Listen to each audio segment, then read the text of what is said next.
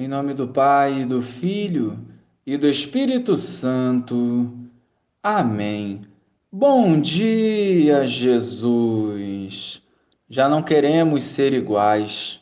Pela ação do Espírito Santo, renova-nos, nos purificando e encorajando a dar testemunho da verdade. Amém. Naquele tempo, Jesus chamou os doze discípulos e deu-lhes poder de expulsar os espíritos maus e de curar todo tipo de doença e enfermidade. Estes são os nomes dos doze apóstolos. Primeiro, Simão, chamado Pedro, e André, seu irmão. Tiago, filho de Zebedeu, e seu irmão João.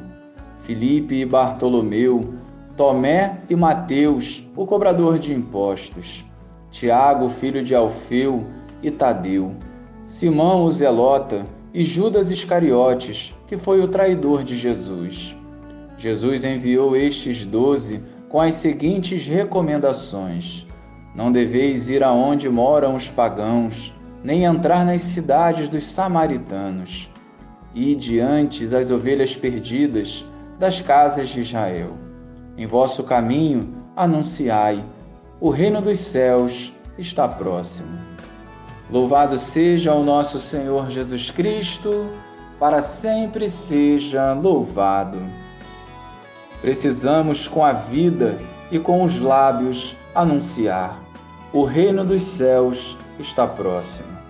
A missão dada aos apóstolos hoje se estende a nós, e o nosso sim verdadeiro é vital para que a paz e a esperança continuem a alcançar os corações.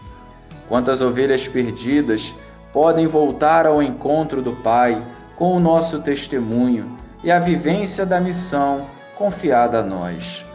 Refletir a imagem de Cristo é um dever o qual exige da nossa parte oração, leitura da palavra de Deus e atitudes concretas. O Senhor quer contar conosco e não podemos mais desprezar esse chamado.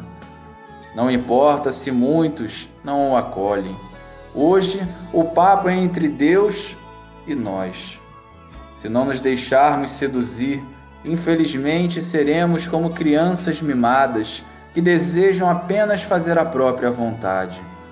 Em nossas orações pessoais, reflitamos sobre os dons que gratuitamente recebemos e peçamos ao Espírito Santo o direcionamento para realizarmos a vontade de Deus. Nos coloquemos em marcha, confiantes no agir favorável do Senhor. Glória ao Pai, ao Filho e ao Espírito Santo, como era no princípio, agora e sempre. Amém.